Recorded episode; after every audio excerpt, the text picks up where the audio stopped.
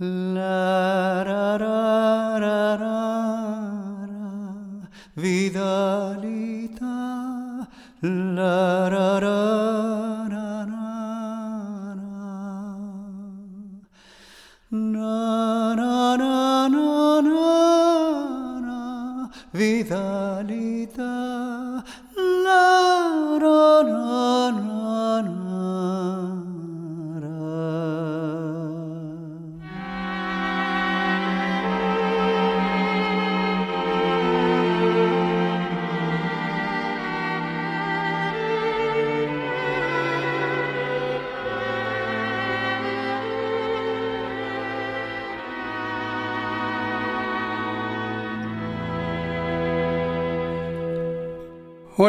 soy Jairo.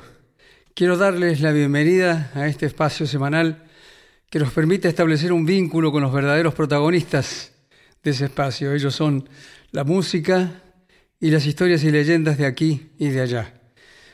El programa de hoy, que cuenta como siempre con la producción y edición de Jaco González, va de conmemoración y de homenaje.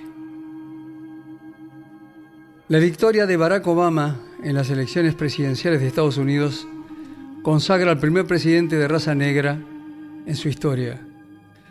Las imágenes que llegan del terremoto de Haití, el país más pobre de América, son espeluznantes. El rescate de 33 mineros chilenos atrapados bajo tierra tiene en vilo a medio mundo. Dilma Rousseff es elegida presidente de Brasil. Es la primera mujer en lograrlo. La muerte se lleva a Roberto Sánchez, Sandro, que fue el último ídolo que cumplía con todos los requisitos para hacerlo. Su entierro fue seguido en su recorrido por un gentío. La muerte del negro Rubén Juárez fue quizás menos espectacular, pero créanme, igual de dolorosa. El terremoto y el posterior tsunami en Japón, el fallecimiento de Steve Jobs, fundador de Apple, y el de la joven y talentosa cantante británica Amy Winehouse, que se comió la vida a mordiscos. ¿eh? La delegación de la presidencia de Hugo Chávez a Nicolás Maduro en Venezuela, el inicio de los diálogos y más adelante la firma de un tratado de paz del gobierno colombiano con las FARC, la renuncia del Papa Benedicto XVI y sobre todo el segundo cónclave del tercer milenio donde es elegido el argentino Jorge Mario Bergoglio como papa, convirtiéndose en Francisco el primer papa americano en la historia. La muerte de Nelson Mandela, el hombre símbolo, activista contra el apartheid, político y filántropo, fue también el primer presidente negro de Sudáfrica. También muere Hugo Chávez después de una larga enfermedad. En el Maracaná de Río de Janeiro, Argentina pierde con Alemania la final de la Copa Mundial de Fútbol de la FIFA. La joven pakistaní Malala Yousafzai y el indio Kailash Stayartsi reciben el Premio Nobel de la Paz. El magnate Donald Trump arremete contra los mexicanos en su campaña electoral, tildándolos de ser los culpables de las violaciones, las drogas y la violencia en su país. Y a pesar de eso, y tras una campaña cargada de polémicas y prácticas poco ortodoxas, es elegido presidente de Estados Unidos. El planeta se sorprende, aunque es una realidad que no se instaló en un solo día. Arrecia la guerra en Siria, las corrientes migratorias causan una mezcla de estupor y de solidaridad. El mundo se mueve. La revolución tecnológica no aparenta ir demasiado rápido, sino que va demasiado rápido. La tecnología lo acelera todo. En la sobrecarga de información, el pasado cercano se fuma y la sensación de distancia va desapareciendo. Hablando de avances científicos, la NASA anuncia que su nave espacial New Horizon culmina el primer acercamiento al planeta Plutón. Muere Fidel Castro, el máximo líder de la revolución cubana, al que muchos asociaban con una forma de revolución eterna que se repite una y otra vez en el tiempo, como en un formato de intercambio de datos. De pronto, en un universo infinito recibimos con beneplácito la información de que la sonda Mars Express de la Agencia Espacial Europea ha encontrado agua salada en la superficie de Marte. En la Tierra, el calentamiento global tiene malos abogados, pero moviliza a los jóvenes. Internet continúa imponiéndonos el asombro como norma de comportamiento diario. Este año, por ejemplo, se anuncian nuevos cambios en la forma de comunicarnos y de interactuar. A la realidad virtual se le suma la inteligencia artificial. Esta es solo una lista parcial de las cosas que han sucedido en el mundo en estos 10 años en los que hemos vivido huérfanos de la presencia de Mercedes Sosa. Ella, que poseía junto con la de Carlos Gardel la voz más importante de la música argentina de todos los tiempos. En el plano doméstico, mientras tanto seguimos mirándonos el ombligo, mientras nos peleamos con el vecino simplemente porque piensa distinto a nosotros. Es una pena, porque mientras tanto no nos damos cuenta de que a nuestro alrededor las cosas cambian. Cambia el mundo, todo cambia.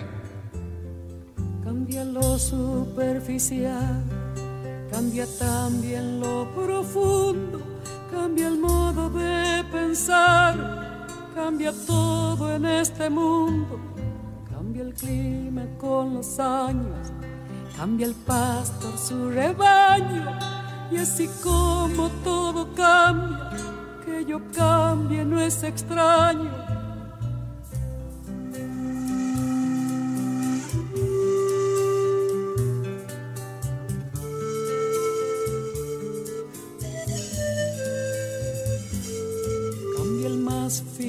brillante, de mano en mano su brillo. Cambia el nido, el pajarillo, cambia el sentir un amante, cambia el rumbo el caminante, aunque esto le cause daño. Y así como todo cambia, que yo cambie no es extraño.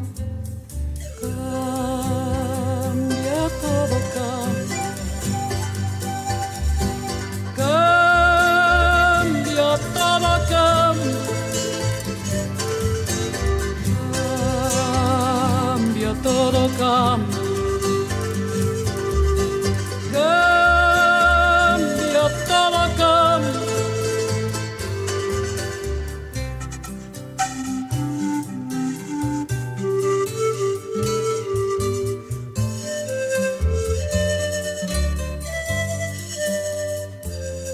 Cambia el sol en su carrera cuando la noche subsiste cambia la planta y se viste de verde la primavera, cambia el pelaje la fiera, cambia el cabello el anciano. Y así como todo cambia, que yo cambie no es extraño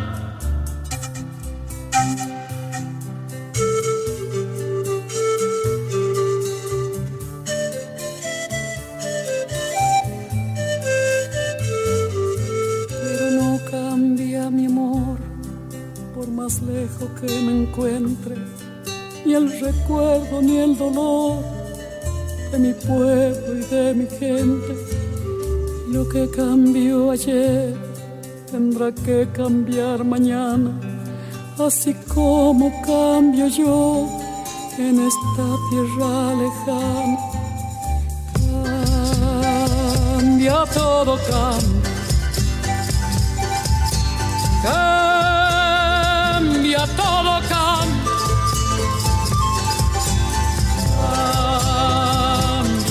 todo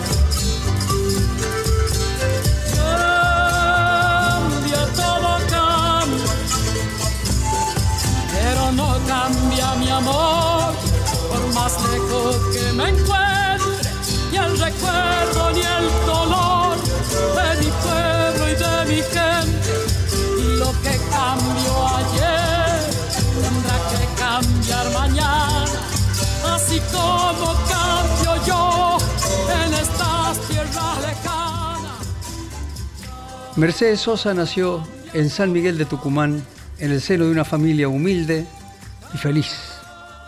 Su padre, Ernesto Tucho Sosa, trabajaba como obrero en la industria azucarera y su madre, Emma, trabajaba lavando ropa para familias acomodadas.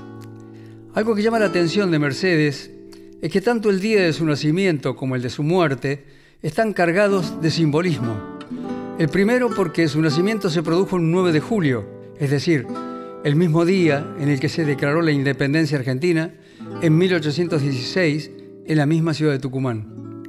Para muchos, eso solo bastaría como una prueba retrospectiva de lo que representa el destino, o en todo caso, de lo que representa su destino.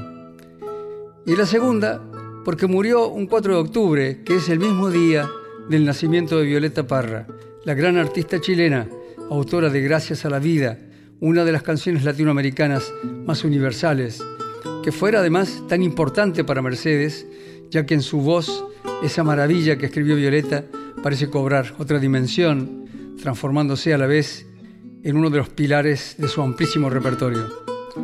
El azar hizo las cosas muy bien con aquella mujer que con el tiempo se convertiría en algo así como la voz de América. En este juego de coincidencias yo agregaría una, que además Mercedes Sosa nació 15 días después del accidente ocurrido en el aeropuerto de Medellín, en el que perdió la vida Carlos Gardel.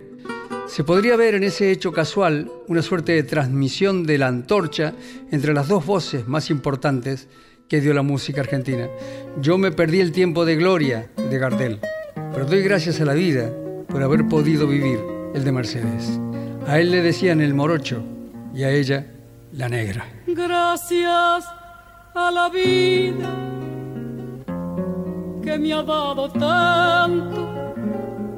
Me dio dos luces que cuando los abro, perfecto distingo lo negro del blanco y en el alto cielo su fondo estrellado y en las multitudes el hombre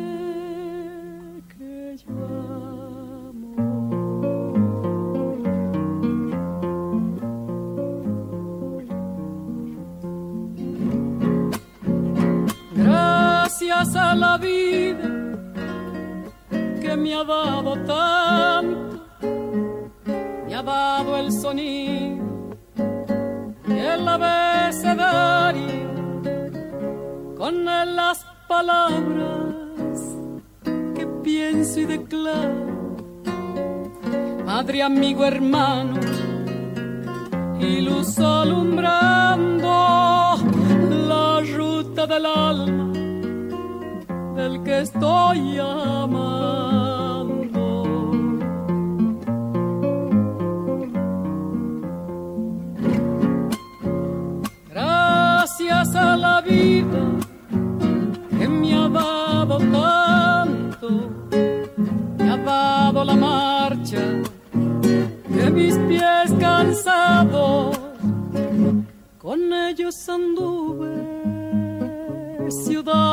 Charcos, playas y desiertos, montañas y llanos, y la casa tuya, tu calle y tu patio.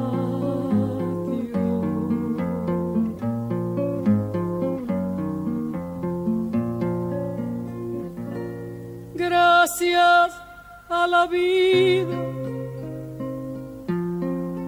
dado tanto, me dio el corazón que agita su marco cuando miro el fruto del cerebro humano, cuando miro el bueno tan lejos del mal, cuando miro el fondo de tus ojos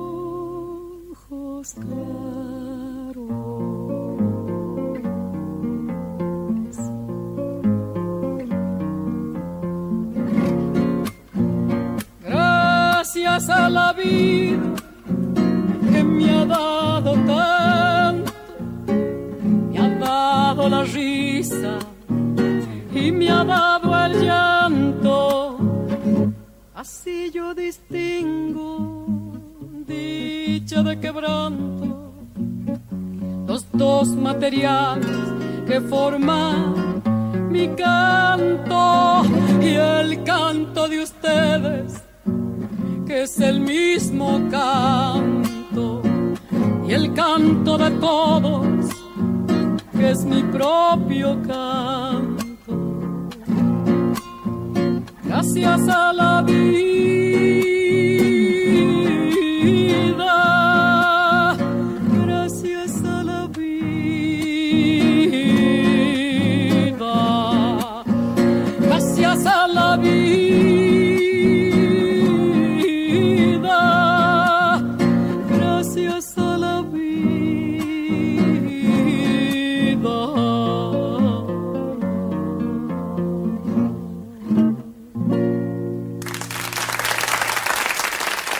Nombre completo era Aide Mercedes Sosa, pero curiosamente en su familia todos la llamaban Marta.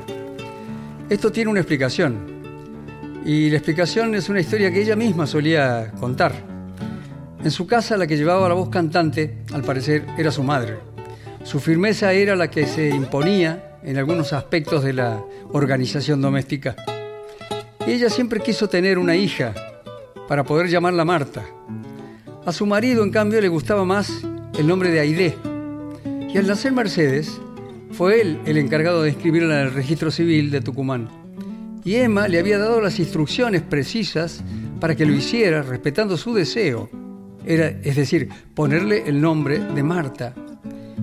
Y ella fue, Tucho Sosa, a cumplir con el trámite.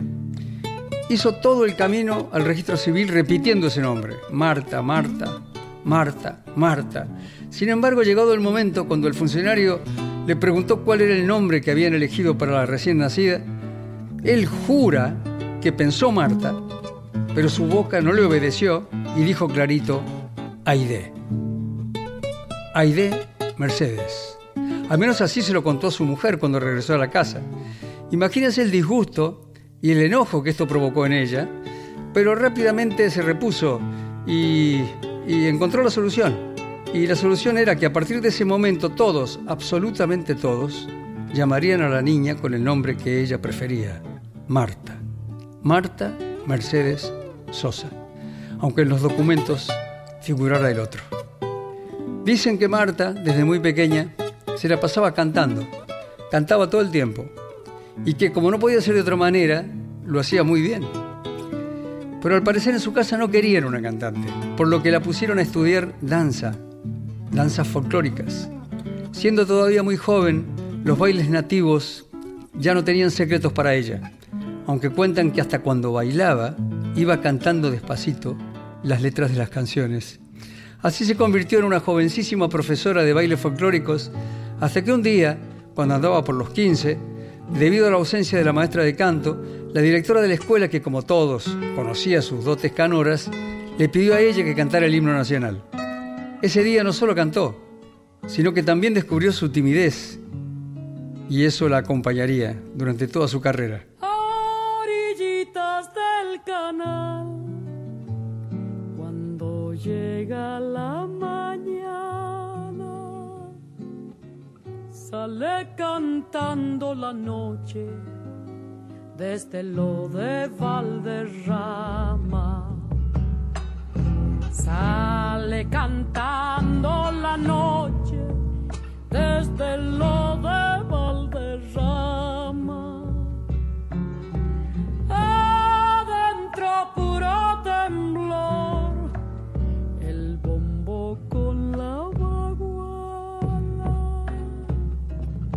y se alborota quemando de chispear la guitarra y se alborota quemando de chispear la guitarra. Lucero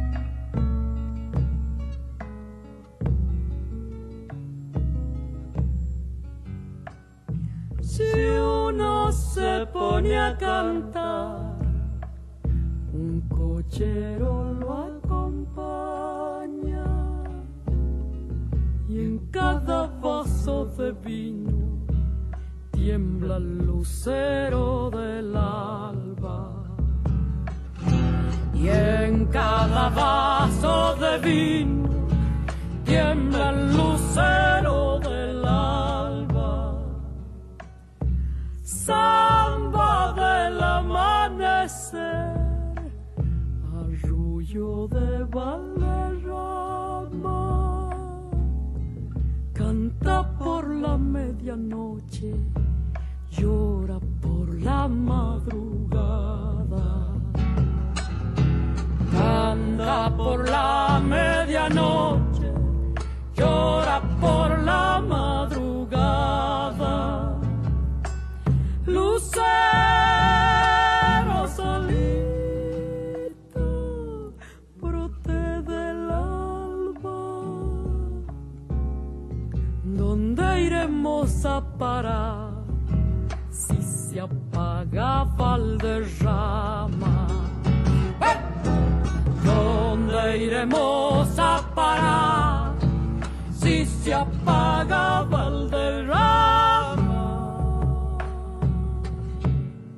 ¿Quiénes eran los referentes de Mercedes en aquellos años juveniles? Según ella, la catamarqueña Margarita Palacios, de quien el músico Polo Jiménez, autor de la célebre Paisaje de Catamarca, dijo refiriéndose a ella que era como un pedazo de tierra que canta. Y el otro era el mendocino Antonio Tormo, dueño de una bella voz, que integrando la tropilla de Huachipampa en el Fogón de los Arrieros, el primer programa de folclore de difusión nacional, descolló como solista, alcanzando una enorme popularidad. Ambos se presentaban con gran éxito en las emisoras de radio porteñas de la época. Pero los Sosa eran pobres y no tenían un aparato de radio, por lo que Mercedes se las ingeniaba para escuchar aquellos programas en la casa de algún vecino que dispusiera de uno, y claro está, que le gustara la música folclórica. Mercedes, alentada por sus amigos, se presentó como participante en un programa concurso organizado por la emisora LB12 de Tucumán. Lo hizo a escondida de sus padres, por lo que tuvo que usar un seudónimo, el de Gladys Osorio. Allí cantó Triste Estoy de Margarita Palacios y ganó el primer premio, que consistía en dos meses de difusión en la emisora. Eso le obligó a blanquear la situación con sus padres, que finalmente terminaron aceptando su deseo de cantar. A partir de entonces, para beneplácito de todos, Mercedes, Marta, Aide, Gladys se dedicó al canto. Sus primeras presentaciones se repartían entre algunos eventos políticos en los que participaba por sus padres, para darles el gusto. Sus padres eran peronistas. O también en las representaciones en el Circo de los Hermanos Medina. También en los programas de radio donde interpretaba boleros con el grupo de los Hermanos Herrera que entonces dirigía Tito Cabá. Promediando los años 50, Mercedes conoció a Oscar Matus, el guitarrista y compositor mendocino que sería su primer esposo. Fruto de ese matrimonio nació el único hijo de la cantante, Fabián, recientemente fallecido. Se instalaron en Mendoza, donde tiempo después crearían junto a otros músicos y poetas locales un movimiento artístico al que llamaron Nuevo Cancionero. Lo integraban, además de ella y su marido, Tito Francia, Juan Carlos Cedero, Armando Tejada Gómez, Horacio Tusoli y Víctor Nieto, entre otros. Nuevo Cancionero escribió un capítulo importante en el marco del folclore, que por aquellos años transitaba ya un camino victorioso sin precedentes a nivel nacional. Regreso a cantar de sol a sol por la sangre, como cantaba la vida en la raíz de mi padre. Caballos de vida nueva, la vida es una tonada. No quiero cantar olvidos ni recordar lo que amaba, porque son como dos muertes, el olvido, la distancia. De lejos me queda cerca volver cantando tonadas, una ronda de torcas me hace ronda los sausales y soy niño de nuevo, magia en la tarde, pájaro y canto, cueca en el polvaderal. Mendoza enamorada, mi canto regresará.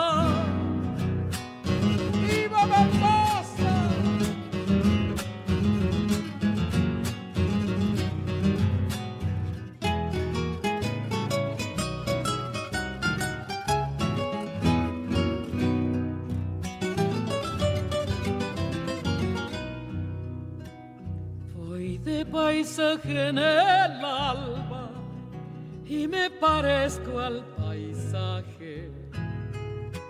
Por fuera el verde del clima, por dentro el sol de la sangre. El paisaje va conmigo y es un hermoso habitante viejo viento de otoño, compadre de los nogales, me trae cuando regresa la dulce voz de mi madre, de tanto cantar tonadas, ya soy pariente del aire, una ronda de le hace ronda los sausales y soy niño de nuevo, magia en la tarde, pájaro y canto, cueca en el polvaderal. A Mendoza enamorada, mi canto regresará, regreso a cantar. No.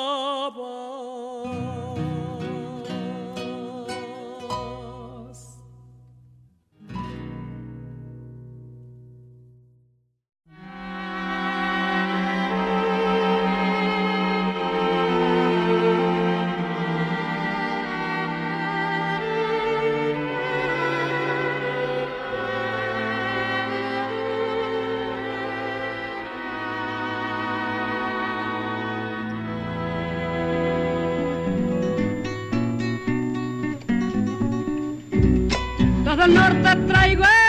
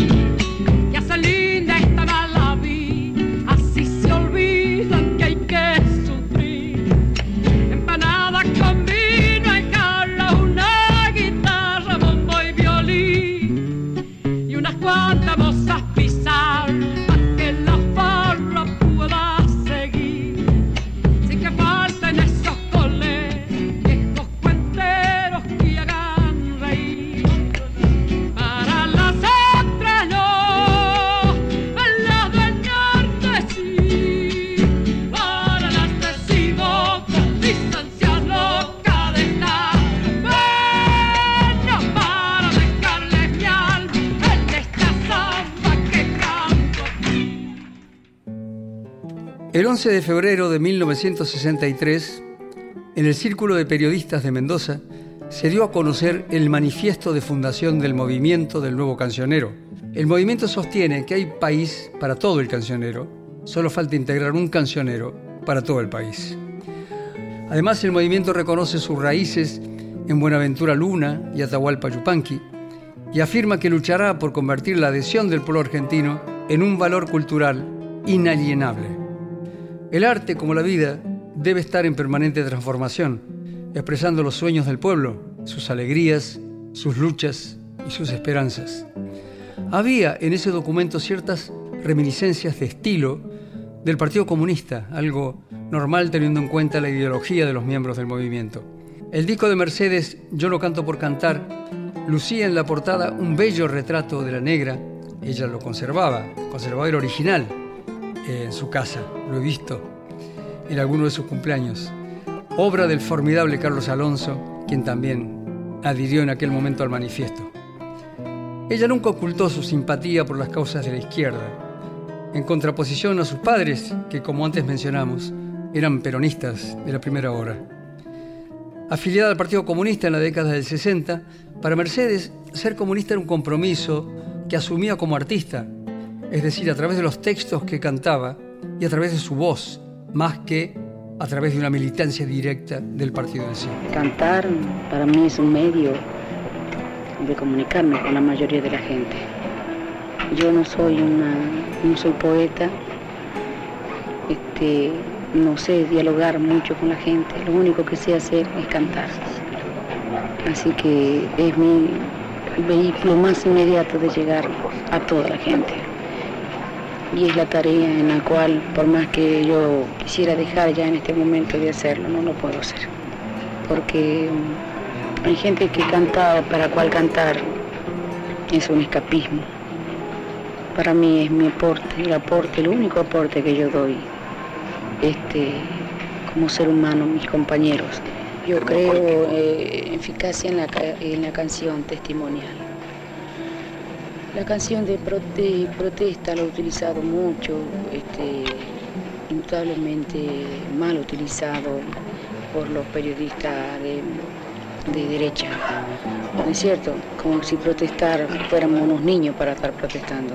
Nosotros estamos cantando en realidad desde cuál sea el punto de vista de Pablo Milanes, de, de Carlitos, nosotros cantamos una realidad. A esta hora exactamente hay un niño en la calle. Hay un niño en la calle.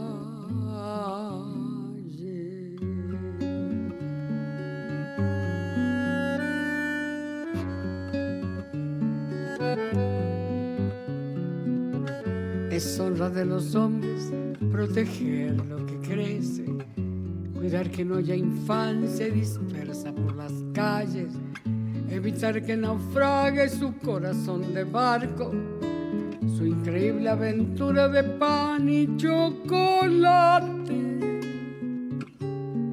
poniéndole una estrella en el sitio del hambre. De otro modo es inútil, de otro modo es absurdo ensayar en la tierra la alegría y el canto, porque de nada vale si hay un niño en la calle. Todo lo tóxico de mi país a mí me entra por la nariz.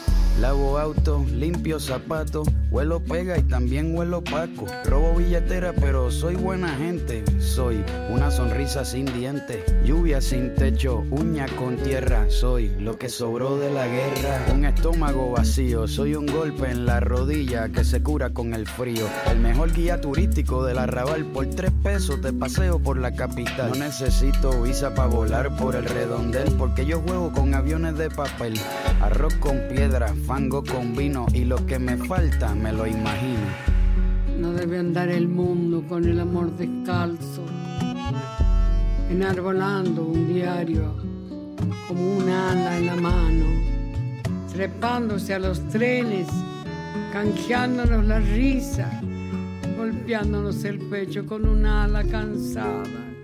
No debe andar la vida recién nacida a precio La niñez arriesgada una estrecha ganancia, porque entonces las manos son inútiles fardos y el corazón apenas una mala Cuando cae la noche duermo despierto, un ojo cerrado y el otro abierto. Por si los tigres me escupen un balazo, mi vida es como un circo pero sin payaso. Voy caminando por la zanja, haciendo malabares con cinco naranjas, pidiendo plata a todos los que pueda, en una bicicleta de una sola rueda. Soy oxígeno para este continente, soy lo que descuidó el presidente. No te asustes si tengo mal aliento si me ves sin camisa con las tetillas al viento. Yo soy un elemento más del paisaje, los residuos de la calle son mi camuflaje, como algo que existe, que parece de mentira, algo sin vida pero que respira.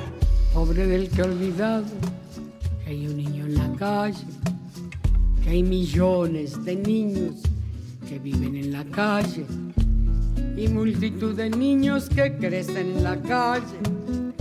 Yo los veo apretando su corazón pequeño, mirándonos a todos con fábula los ojos. Un relámpago tronco les cruza la mirada, porque nadie protege esa vida que crece y el amor se ha perdido como un niño en la calle. Oye, a esta hora exactamente hay un niño en la calle. Hay un niño en la calle.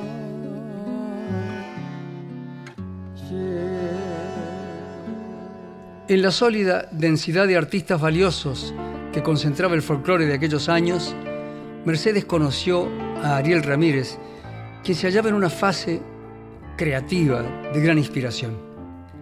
Hace un poco más de medio siglo, el pianista y compositor santafesino, seguramente fascinado por la voz de la tucumana, la invitó a participar con él y con el historiador y poeta riojano Félix Luna como única intérprete de Mujeres Argentinas, una obra conceptual de envergadura que causaría un gran impacto en la música folclórica.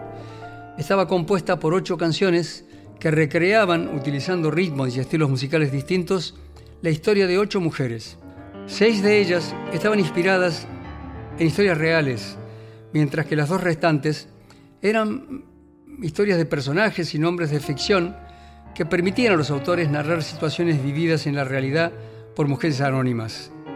Una obra fenomenal que fue presentada en el Teatro Alvear de Buenos Aires durante cinco meses consecutivos con gran éxito. De allí surgió la famosa samba Alfonsina y el mar, que cuenta de una manera poética el suicidio de la poetisa Alfonsina Storni, un hecho que por sus características conmocionó en su momento al mundo de las letras y al que la canción transformó en una historia conmovedora que contribuyó a la divulgación del personaje y a la difusión de su obra en ámbitos en los que hasta entonces no había trascendido. Siguiendo el impulso de ese éxito, Ramírez y Luna escribieron otra obra conceptual, Cantata Sudamericana. Y por supuesto, para ellos la intérprete no podía ser otra que Mercedes. Cuando se editó el disco yo llevaba dos años viviendo en España y lo escuchaba en mi casa todo el día, toda la noche, todo el tiempo.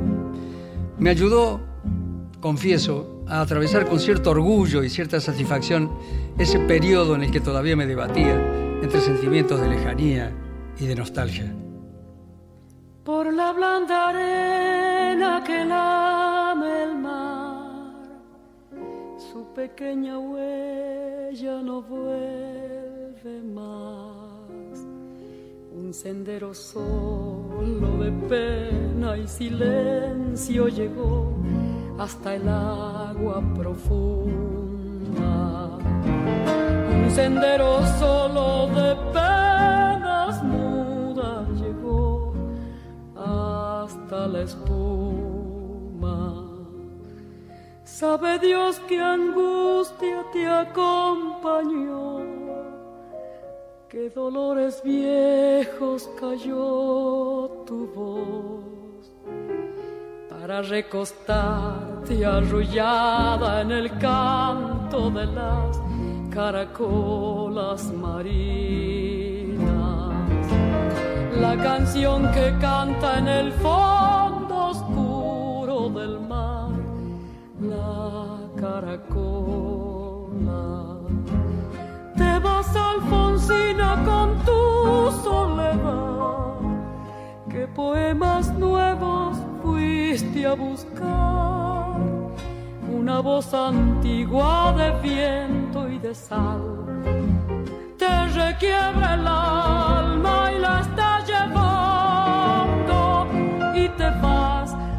hacia allá como en sueños, dormida Alfonsina, vestida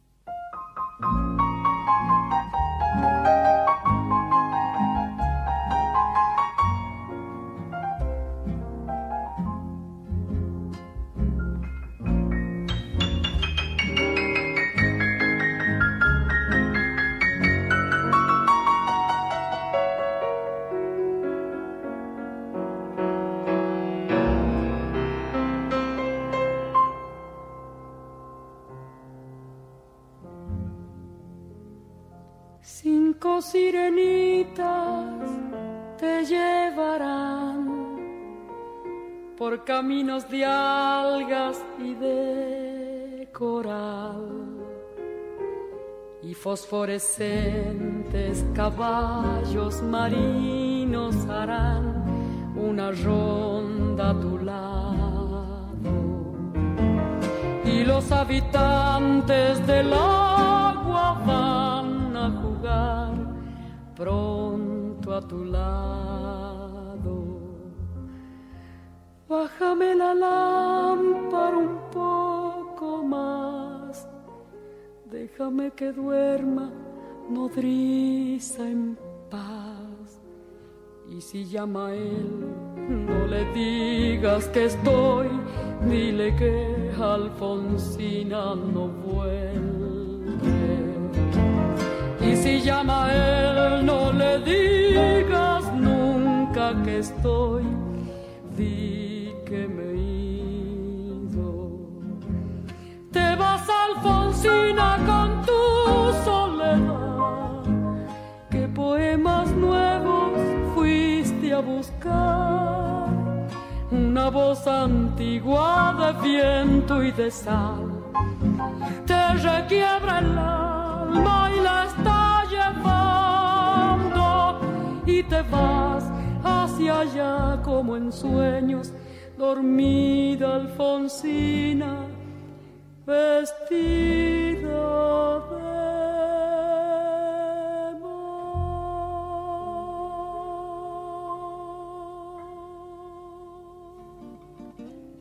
Mercedes ya estaba catalogada por el establishment como una artista rebelde desde los tiempos de la nueva canción.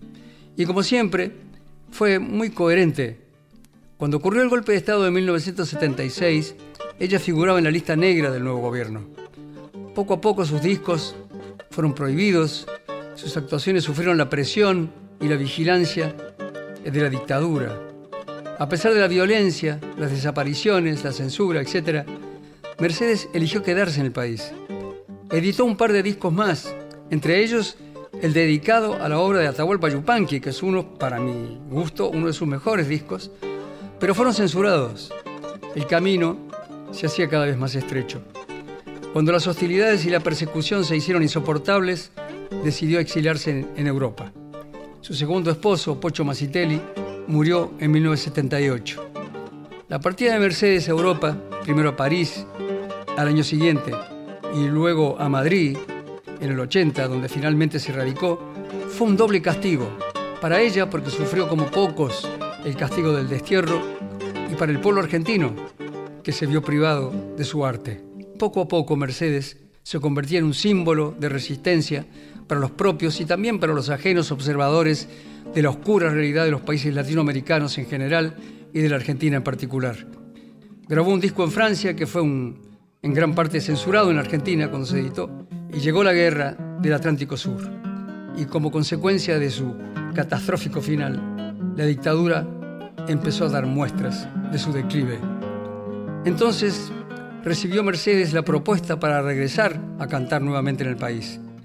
Una noche, estando ella de paso por Francia, vino a cenar a mi casa y eh, nos dijo que había aceptado la propuesta del productor Daniel Greenbank y aunque feliz por el ansiado regreso, se la veía también muy angustiada y preocupada y sus temores no eran por ella.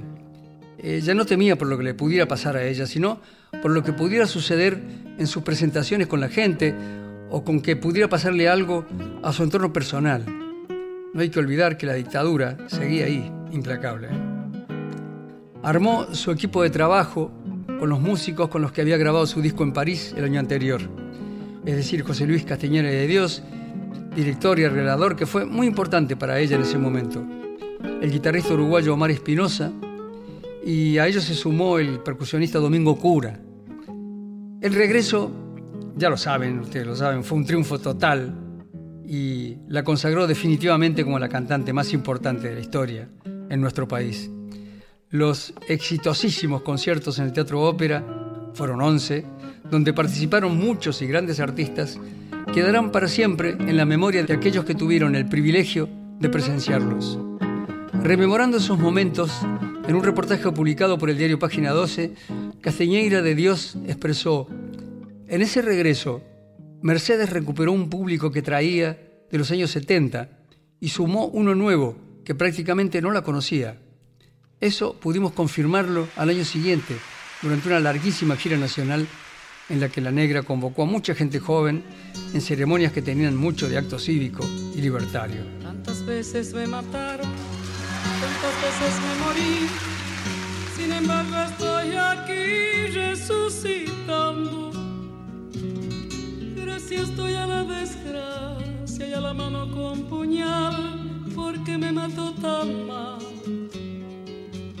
Y seguí cantando,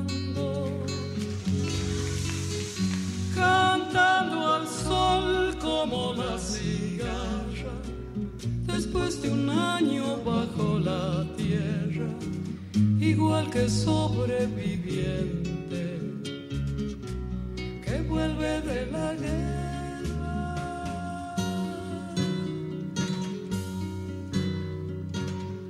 Tantas veces me borraron, tantas desaparecí, a mi propio entierro fui sola y llorando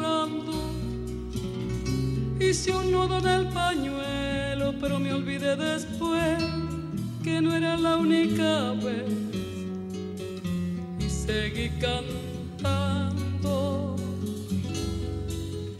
cantando al sol como la cigarra.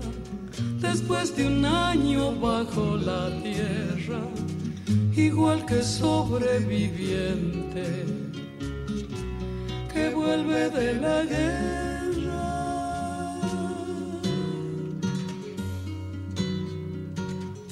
Tantas veces te mataron, tantas resucitarás, cuántas noches pasarás desesperando. Y a la hora del naufragio y la de la oscuridad, alguien te rescatará para ir cantando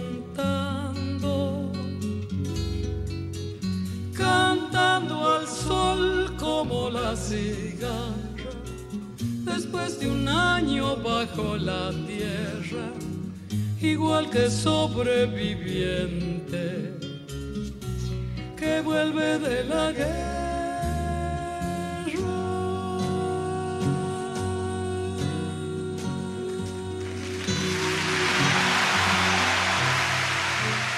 El 3 de octubre del año 2009, yo me encontraba en Costa Rica cumpliendo con varios compromisos artísticos y fue allí donde me llegó la noticia del agravamiento del estado de salud de Mercedes Sosa. Al día siguiente, durante mi actuación, tuve que anunciar con gran pena su fallecimiento. En aquella actuación se encontraba presente el entonces presidente del país centroamericano, Oscar Arias, quien había conocido a Mercedes y había estado con ella durante la última visita de la tucumana a San José. Arias, distinguido con el Premio Nobel de la Paz en el año 1987, la admiraba y la respetaba mucho, por lo que, como todo el público presente esa noche, se vio muy, muy, muy afectado por la mala noticia. Hacía más de 30 años que Mercedes padecía el mal de Chagas, pero fueron distintos cuadros clínicos los que fueron deteriorando su condición física a partir de los años 90. Ella sobrellevaba esa situación con coraje y con entereza, por lo que su labor artística, que incluía en su caso muchos viajes, continuó sin pausas. Después de la grabación de su último trabajo discográfico, Cantora, y de un viaje a Europa del que regresó agotada, su salud entró en un serio deterioro. El 18 de septiembre del 2009 fue internada en la Clínica de la Trinidad de Buenos Aires, donde murió el domingo 4 de octubre. Tenía 74 años.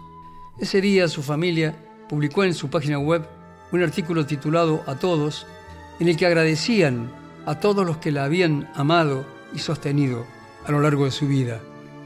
Su féretro fue expuesto en el Salón de los Pasos Perdidos del Congreso Nacional, por el que desfiló una multitud deseosa de manifestar su cariño y su admiración. Siguiendo su voluntad, sus cenizas fueron esparcidas en tres lugares, eh, como queriendo desandar la vida.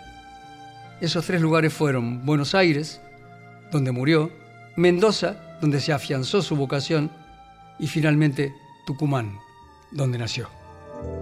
Luna de los pobres siempre abierta. Yo vengo a ofrecer mi corazón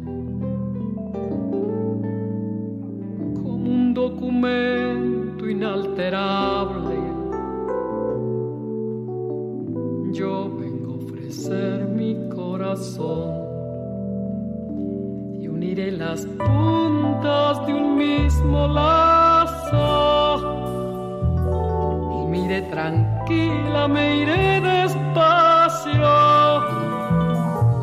y te daré todo y me darás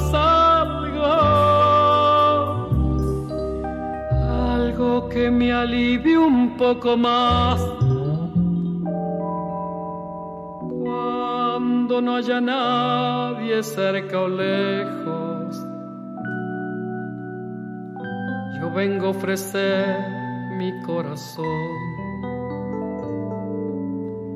Cuando los satélites no alcancen, yo vengo a ofrecer y hablo de y de esperanza. Hablo por la vida, hablo por la nada. Hablo de cambiar esta nuestra casa. De cambiarla por cambiar no más que todo está perdido. Yo vengo a ofrecer mi corazón. La verdad es que nos quedaríamos escuchando y hablando de Mercedes Sosa muchísimas horas más, pero lamentablemente el tiempo se terminó. Esto ha sido todo por hoy. Los espero la semana que viene. Un abrazo.